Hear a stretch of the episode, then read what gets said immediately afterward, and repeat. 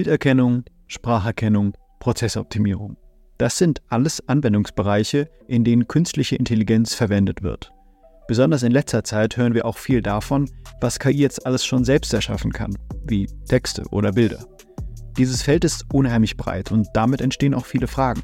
Wie gefährlich könnte uns KI in der Zukunft werden? Wer überprüft das? Und wo sollten wir KI vielleicht nicht unbedingt in unseren Alltag lassen? Darüber habe ich mit Clara Helming gesprochen. Sie ist Teil der Organisation Algorithm Watch, die sich dafür einsetzt, dass Algorithmen und KIs unsere Gerechtigkeit und Demokratie stärken sollten.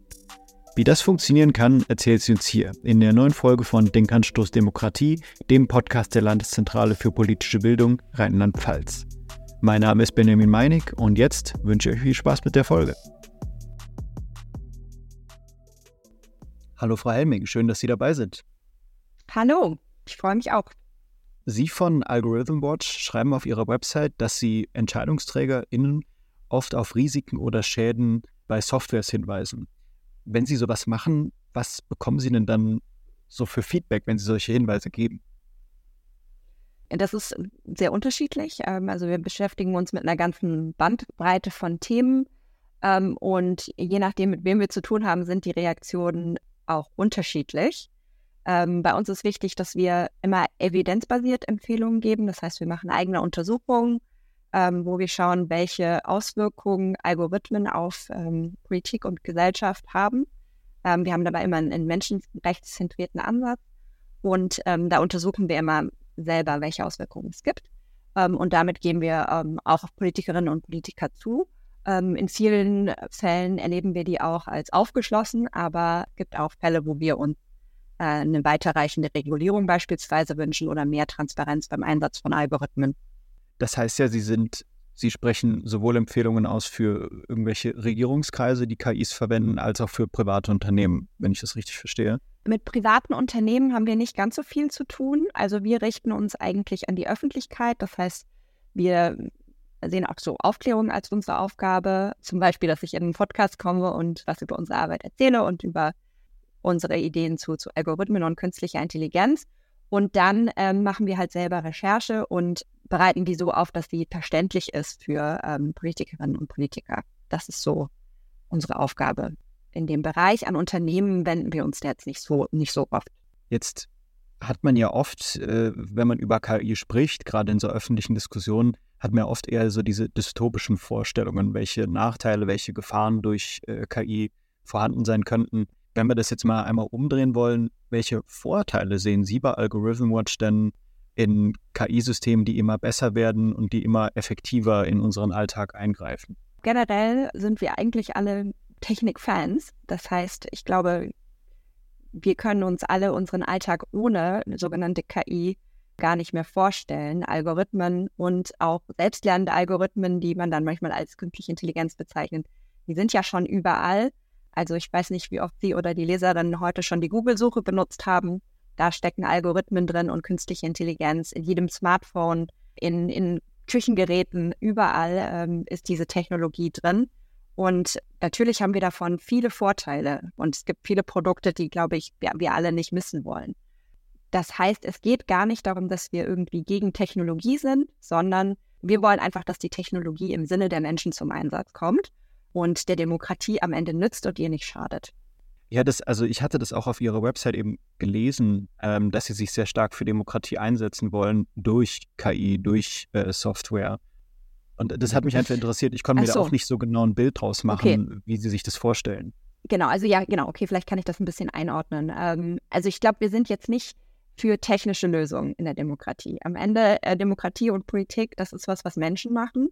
Und ähm, das ist was, wo es auf menschliche Entscheidungen ankommt und wo es sehr wichtig ist, wer ist an, in, an, an Entscheidungen beteiligt, wer hat Macht, wer, hat, wer, wer kann zur Verantwortung gezogen werden. Ich glaube, das ist auch was, was, was bei Menschen bleiben sollte. Das heißt, wir sind jetzt nicht für, für technische Fixes, um irgendwie die Demokratie zu verbessern, sondern unser Ansatz ist es zu schauen, wer programmiert ähm, diese komplexen Systeme, wer setzt sie ein, welche Menschen ganz konkret stecken da dahinter und welche Interessen haben die? Weil diese Interessen sind es am Ende, die die Technologie prägen. Und es ist wichtig, dass die Leute, die es am Ende betrifft, äh, davon keine Nachteile haben und äh, wir keinen keine einseitige ähm, Einsatz dieser Technologie haben, sodass es am Ende nur wenigen zugutekommt ähm, und nicht den vielen. Zählen Sie dann auch so Gefahren wie computergenerierte Bilder äh, ein, so wie jetzt zum Beispiel dieses Papstbild, das existiert hat? Ja, ich meine, ich kann dir vielleicht ganz allgemein mal was sagen zu, zu, zu generativer KI und unseren Gedanken dazu. Also in der aktuellen Debatte, seit ChatGPT äh, die Runde macht, also seit etwa einem Jahr, gibt es hier so, eine, so einen Hype um, um KI und die meisten Leute, wenn sie jetzt KI sagen, meinen generative KI, zum Beispiel sowas wie äh, große Sprachmodelle wie ChatGPT, die sehr plausibel klingende Texte kreieren können oder eben Bilderstellungsprogramme wie Midjourney, die sind zurzeit in aller Munde und einerseits natürlich, die haben sehr weitreichende Auswirkungen. Also gerade das, was Sie gerade erwähnt haben, das Papstbild oder andere Deepfakes, also Bilder, die man eigentlich kaum noch unterscheiden kann von echten Fotografien, die haben natürlich, da sind natürlich viele Gefahren mit verbunden, gerade in, in, in Demokratien. Also wir haben das jetzt schon in mehreren Wahlkämpfen gesehen in Europa, zum Beispiel zuletzt im Schweizer Wahlkampf, dass Parteien solche gefakten Bilder eingesetzt haben, um Stimmung zu machen. Und das ist jetzt nicht wirklich was komplett Neues. Also es gab schon immer politische Akteure, die Bilder gefälscht haben oder die äh, Bilder einseitig verwendet haben, um bestimmte, ja, um Stimmung zu machen und um, um zu hetzen. Ähm, aber jetzt ist es einfach viel einfacher geworden, viel kostengünstiger. Jeder kann mit Germany verwenden. Ich weiß nicht, ob die Hörerinnen und Hörer das schon mal selber ausprobiert haben. Es ist sehr einfach, sich alle möglichen Bilder zu erstellen. Es ist skalierbar. Ähm, das heißt, man kann mit relativ wenigen Mitteln sehr weitreichende äh, politische Kampagnen damit. Das ist tatsächlich äh, eine echte Gefahr, die wir sehen. Und gleichzeitig gibt es viele eher hypothetische Gefahren, über die im gleichen Atemzug geredet wird. Und das ist ein bisschen für den Diskurs, den wir gerade haben, schwierig, weil nicht unterschieden wird zwischen echten Gefahren, die wir wirklich in der Welt sehen können, und Gefahren, die eher so ein bisschen an Science Fiction erinnern und sehr theoretisch sind. Zu diesen realen Gefahren gehören ja auch KI-Sweatshops. Können Sie uns einmal erklären, was das ist? Ich hatte ja schon ChatGPT beispielsweise erwähnt, das große Sprachmodell, das ähm, sehr plausibel klingende Texte und E-Mails und so weiter schreiben kann. Um solche großen Sprachmodelle zu erstellen, braucht es enorme Mengen an Daten, mit denen äh, dieses äh, Computerprogramm gefüttert wird, damit es anhand dieser Daten lernen kann, solche Texte zu produzieren. Und da, das kann die Maschine nicht komplett alleine, sondern es braucht relativ viel menschliche Intervention. Ähm, das bekommt man immer nicht so mit, weil immer so getan wird, also die ganzen Begriffe, die wir verwenden, sowas wie Cloud oder auch künstliche Intelligenz, das sind alles Begriffe, wo man ähm, ja an so cleane Räume denkt, Maschinen, die irgendwie alleine selbstständig lernen, aber tatsächlich braucht man sehr viele Menschen, die dem Computer eigentlich beibringen, was ein guter Text ist oder was ein gutes Bild ist. Und diese Arbeit wird größtenteils outgesourced. Das heißt, es gibt in vielen Ländern auf der ganzen Welt Menschen, die entweder zu Hause vor ihren Rechnern oder ähm, in irgendwelchen Bürogebäuden sitzen und den ganzen Tag auf, äh, auf ihren äh, Bildschirm klicken und zum Beispiel sagen, ähm, ja, das ist ein, ähm, ein Auto, was ich da sehe, oder das ist ein Fußgänger, oder dieser Text ist tatsächlich illegal, hier handelt es sich um eine Beleidigung. Also das heißt, das sind das ist eine, eine, eine sehr schwierige, sehr eintönige Arbeit, weil man immer nur einen kleinen Task vor sich hat. Also vielleicht, damit man sich das vorstellen kann, worum es da geht, was für eine Art von Arbeit das ist. Ich glaube, wir haben das alle selber auch schon gemacht. Das ist nämlich, wenn man ähm, auf irgendeine Webseite will und dann so dieses kleine Capture-Screen hat und dann anklicken muss, ah, das ist der Zebrastreifen oder hier stehen Fahrräder. Also diese Art von Task nur halt den ganzen Tag und teilweise halt eben nicht nur mit harmlosen Bildern, wo das vielleicht ein bisschen langweilig und eintönig ist, sondern auch mit gefährlichen Inhalten. Also zum Beispiel ChatGPT, da haben sich die, die, die, die Herstellerfirma viel Mühe gegeben, dass da eben keine Beleidigungen drin sind, keine illegalen Inhalte. Ähm, aber damit wir dieses saubere und ähm, so harmlose ChatGPT be bekommen, ähm, mussten andere Leute ähm, häufig eben in, in ärmeren Ländern ähm, sich diesen ganzen illegalen Content angucken, diese ganzen Beleidigungen, die, die, die ganzen äh, Vergewaltigungsfantasien und so weiter. Die mussten alle irgendwann manuell rausgefiltert werden und gelabelt werden und erkannt werden, damit die Maschine ähm, solche Inhalte von den Inhalten unterscheiden kann, die wir da haben wollen, von den guten Inhalten. Diese Menschen, die, die, die in diesen so KI-Sweatshops sitzen, die werden nicht, um, nicht angemessen bezahlt, die bekommen natürlich keine psychologische Unterstützung und da sie wirklich pro Task häufig bezahlt werden, kann es halt auch jederzeit sein, dass ähm, die Firmen beschließen, nee, wir gehen jetzt dahin, wo die Arbeitskraft noch günstiger ist oder aufgrund irgendwelcher anderen Konditionen weggehen. Das heißt, das ist eine sehr prekäre Arbeit, die nicht angemessen vergütet ist und ähm, wo die Unternehmen sehr bewusst ja, Menschen nutzen oder ausnutzen, die ähm, eben nicht so viel Macht haben, sich dagegen zu wehren. Jetzt gibt es aber natürlich auch die, die Sorge, dass gerade durch verschiedene KI-Systeme Arbeitsplätze wegfallen könnten. Zum Beispiel TaxifahrerInnen, SekretärInnen oder auch DolmetscherInnen. Das sind alles Jobs, die theoretisch in der Zukunft mal von KIs übernommen werden können. Was für eine Einstellung haben Sie zu dieser, zu dieser Sorge? Ich denke, die, ähm, die Arbeitswelt wird sich sehr verändern durch KI, ähm, aber vielleicht nicht so, wie wir gerade denken. Also diese, die, diese, diese Vorstellung, die Roboter nehmen uns unsere Jobs weg, das ist ja keine neue Idee. Also seitdem es Automatisierung gibt, gibt es diese Erzählung. Und ähm, wenn man jetzt mal in so eine Produktionshalle zum Beispiel von einem Autounternehmen schaut, dann ja, da sieht man natürlich viel weniger Menschen in der Produktionshalle. Das machen inzwischen alles Roboter oder zu einem großen Teil. Trotzdem gibt es noch Jobs. Es gibt halt andere Jobs.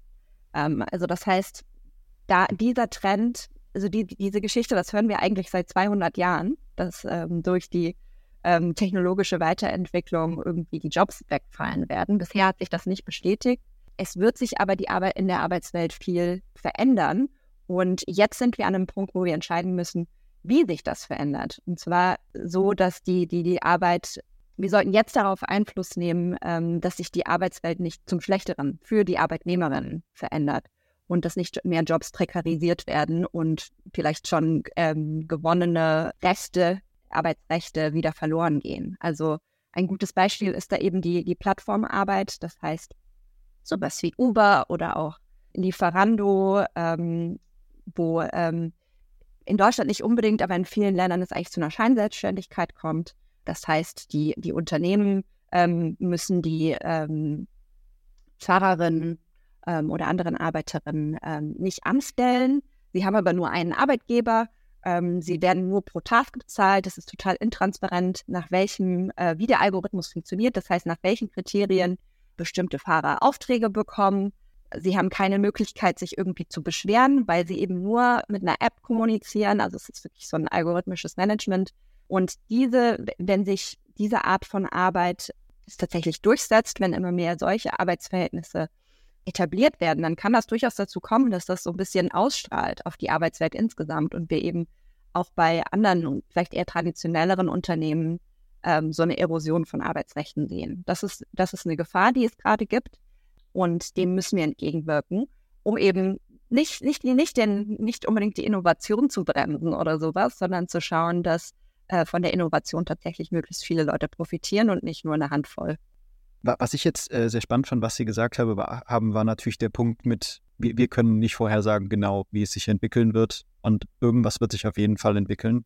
Weil jetzt, während ich mir das alles so durchgelesen habe und Sachen angehört habe, war eigentlich immer wieder derselbe Tenor, dass Expertinnen oder Experten gesagt haben, KI wird das niemals können und das wird niemals so auf den Markt kommen, wie wir uns das jetzt gerade vorstellen. Und das irgendwie, ich, ich habe da immer so meine Zweifel, wenn ich das höre, weil ich mir denke, wie wie können wir so weit in die Zukunft sehen und schon wissen, was so ein Programm irgendwann mal, zu was so ein Programm überhaupt mal fähig sein wird. Und für mich jetzt als Student ist da ganz direkt eben ChatGPT ein gutes Beispiel, weil ich finde jetzt, dass ChatGPT gar nicht so eine gute Arbeit macht. Die Texte sind so eher so Larifari und da ist auch oft mal was falsch. Aber trotzdem ist das wie so ein zweites Google für mich, was einfach sehr schnell Ideen mir auf jeden Fall liefern kann. Und das hat kann meinen Alltag schon sehr stark verändern. Ich muss zugeben, ich habe es jetzt gar nicht mehr benutzt in den letzten Monaten, weil es mir irgendwie unsympathisch ist. Aber trotzdem hat es ja doch so, so eine Einschlagwirkung. Und so, wieso sollte nicht so in zwei Jahren so eine Einschlagwirkung auch wieder da sein, wenn es eben zu, zum autonomen Fahren kommt? Ich glaube, da haben wir vor allem ein Problem mit Begriffen tatsächlich. Also einfach dieser Begriff künstliche Intelligenz ist ein bisschen irreführend, weil diese Intelligenz, also die künstliche Intelligenz hat eigentlich nicht so viel mit menschlicher Intelligenz zu tun. Ähm, sie ist gut darin, so auszusehen wie menschliche Intelligenz. Man sieht es vor allem ganz gut an diesem Beispiel ChatGPT, wo eben Texte kreiert werden, die zumindest auf den ersten Blick sehr plausibel aussehen und sehr gut darin sind, menschliche Sprache zu imitieren. Aber das ist es halt. Sie imitieren menschliche Sprache. Das ist keine menschliche Intelligenz. Also die, die Art, wie ChatGPT funktioniert, das ist eine, eine Wahrscheinlichkeitsanalyse. Es ist eigentlich genau das Gleiche, wie äh, wenn man im Handy eine Nachricht eingibt und ähm, der Messenger weiß schon, was das nächste Wort ist. Also nach diesem Prinzip funktioniert ChatGPT und erstellt ganze Texte danach. Das ist was komplett anderes als das menschliche Gehirn. Also das ist einfach nicht miteinander vergleichbar. Das sind zwei komplett unterschiedliche Paar Schuhe. Und dadurch, dass wir das irgendwie künstliche Intelligenz nennen, vermischen sich da extrem viele sehr unterschiedliche Dinge miteinander. Am, nütz am, am einfachsten ist es eigentlich oder am nützlichsten wäre es, wenn wir wirklich über konkrete Anwendungen reden und um konkrete Vor- und Nachteile, die mit einer konkreten Anwendung zusammenhängen. Also eben nicht so allgemeine Begriffe verwenden wie künstliche Intelligenz, sondern reden von ähm, automatischer Bilderkennung oder Textgenerierung ähm, und so weiter. Und warum ich so viel über diese Begriffe rede, ist, dass es eigentlich am Ende Marketingbegriffe sind. Also äh, es gibt große Unternehmen und deren Chefs, die, für die ist das ein Vorteil, wenn wir alle an autonome Computerprogramme denken ähm, bei ihren komplizierten ähm, mathematischen Modellen. Weil wir dann nicht so viel über die Menschen hinter der Technik reden und nicht so viel darüber reden, wer eigentlich verantwortlich ist für mögliche negative Konsequenzen. Weil die Systeme sind ja autonom und sind ja intelligent, die machen das ja selbstständig. Das stimmt aber nicht. Hinter jedem, von, hinter jedem Schritt in der ähm, Erstellung und Anwendung stecken Menschen. Diese Menschen müssen wir uns anschauen und diese Menschen müssen wir auch zur Verantwortung ziehen. Vielleicht habe ich mich da auch falsch ausgedrückt, aber wenn ich jetzt daran denke, dass es so, ein, so eine Software gibt, die, ähm, also Google Translator, da, da, kann ich, was ich, ich kann in den reinsprechen und der übersetzt das in eine andere Sprache und kann das wiedergeben. Das ist ja ein Dolmetscher. Und die sind jetzt halt aktuell noch ein bisschen clunky, so das ist noch nicht richtig rund. Aber wenn ich jetzt so denke, in fünf Jahren sind die vielleicht rund und dann braucht man vielleicht tatsächlich so, so einen Dolmetscher nicht mehr. Also das war jetzt sowas, ja, also woran ich, mein, ich denke. Klar, also ich meine, sowas kann natürlich passieren und das ist ja auch auf eine Art nichts Neues. Ne? Also früher, ähm, äh, bevor es Tonaufnahmen gab, gab es, konnte man als Musiker leben, indem man, keine Ahnung, in dem eigenen Dorf und den drei umliegenden Dorfen Musik gemacht hat bei Festen. Diese Art von Berufsmusik gibt es jetzt nicht mehr oder sehr, sehr, sehr viel weniger. Und seitdem es Tonaufnahmen gibt und seitdem es Radio gibt und ähm, wir alle von unseren Endgeräten Musik abspielen können, klar, also solche Entwicklungen sehr wahrscheinlich, dass es das auch für, für Dolmetscher zum Beispiel geben wird. Trotzdem braucht man am Ende trotzdem immer wieder Menschen, weil dieses mit dem Selbstlernenden halt eben Grenzen hat. Das ist so ein bisschen das, was ich meinte vorhin mit dem, als wir über die, die KI-Sweatshops geredet haben. Also es braucht immer wieder einen menschlichen Input, um zu sicherzustellen, dass die KI tatsächlich das macht, was wir von ihr wollen weil sie, die sind, so, also die, diese Computerprogramme sind sehr gut darin, Muster zu erkennen, aber trotzdem braucht man immer wieder so einen so so einen, so einen Menschen im, im Loop, um ähm, sicherzustellen, dass es nicht in irgendeine komplett falsche Richtung geht und am Ende was macht, was irgendwie, womit niemand was anfangen kann. Und ich glaube, dieser Faktor, der wird halt sehr bewusst nicht genannt. Also das ist durchaus mit Kalkül, diese ganzen Begriffe, die wir haben, die, die so die Menschen unsichtbar machen dahinter ist diese Vorstellung von einer Teilautonomie in verschiedenen Arbeitsbereichen dann vielleicht auch so, ein, so eine Idealvorstellung? Weil das ist ja dann auch immer so der Mensch, der immer noch im Glied drin ist, auch wenn man mit, mit Hilfssystemen arbeitet. Ich bin mir nicht ganz sicher, ob ich die Frage verstehe. Ja, jetzt, Sie haben ja vorhin davon gesprochen, dass es eben diese KI-Sweatshops zum Beispiel braucht, damit immer noch ein Mensch in dieser Kette von Prozessen drin sitzt und sagt, ja, das funktioniert tatsächlich so und da ist jetzt nicht totaler Humbug passiert. Und jetzt haben Sie das eben beim Autofahren gerade auch erwähnt, dass, dass eben da Systeme eingesetzt werden können, aber vielleicht nicht der komplette Prozess des Fahrens übernommen werden kann, sondern halt Teilbereiche, so wie es, wie Sie ja völlig richtig sagen, schon lange der Fall ist. Ich kann mir auch ehrlich gesagt vorstellen, also ich meine, dieses mit den selbstfahrenden Autos, die sind ja irgendwie schon seit vielen Jahren so am Horizont. Das heißt immer so, nächstes Jahr kommen die selbstfahrenden Autos. Also ich meine, irgendwann werden sie vielleicht tatsächlich kommen. Es dauert offensichtlich viel länger als so von Tesla und Co. angekündigt.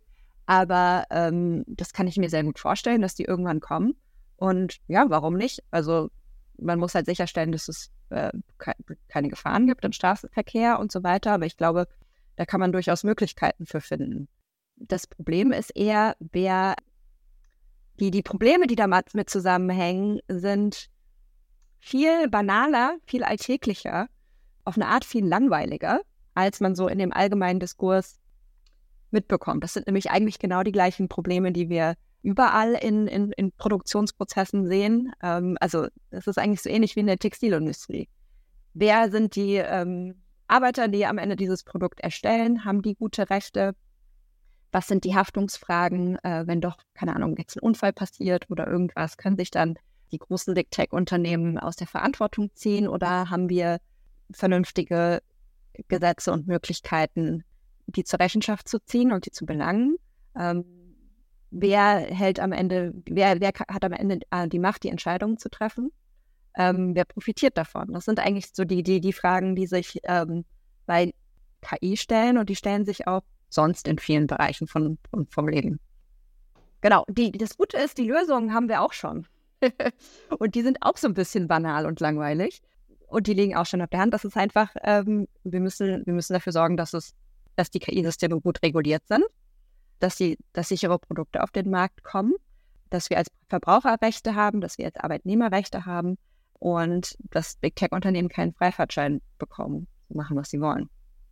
Jetzt würde ich zuletzt gerne noch auf dieses Thema äh, KI und menschlich oder menschliches Handeln kommen, weil nach meinem Wissen ist ja schon das Ziel, dass KI menschlichem Handeln nachempfunden werden kann äh, weil wir eben auch über Intelligenz sprechen und wie kann man Intelligenz äh, herstellen auf eine gewisse Art.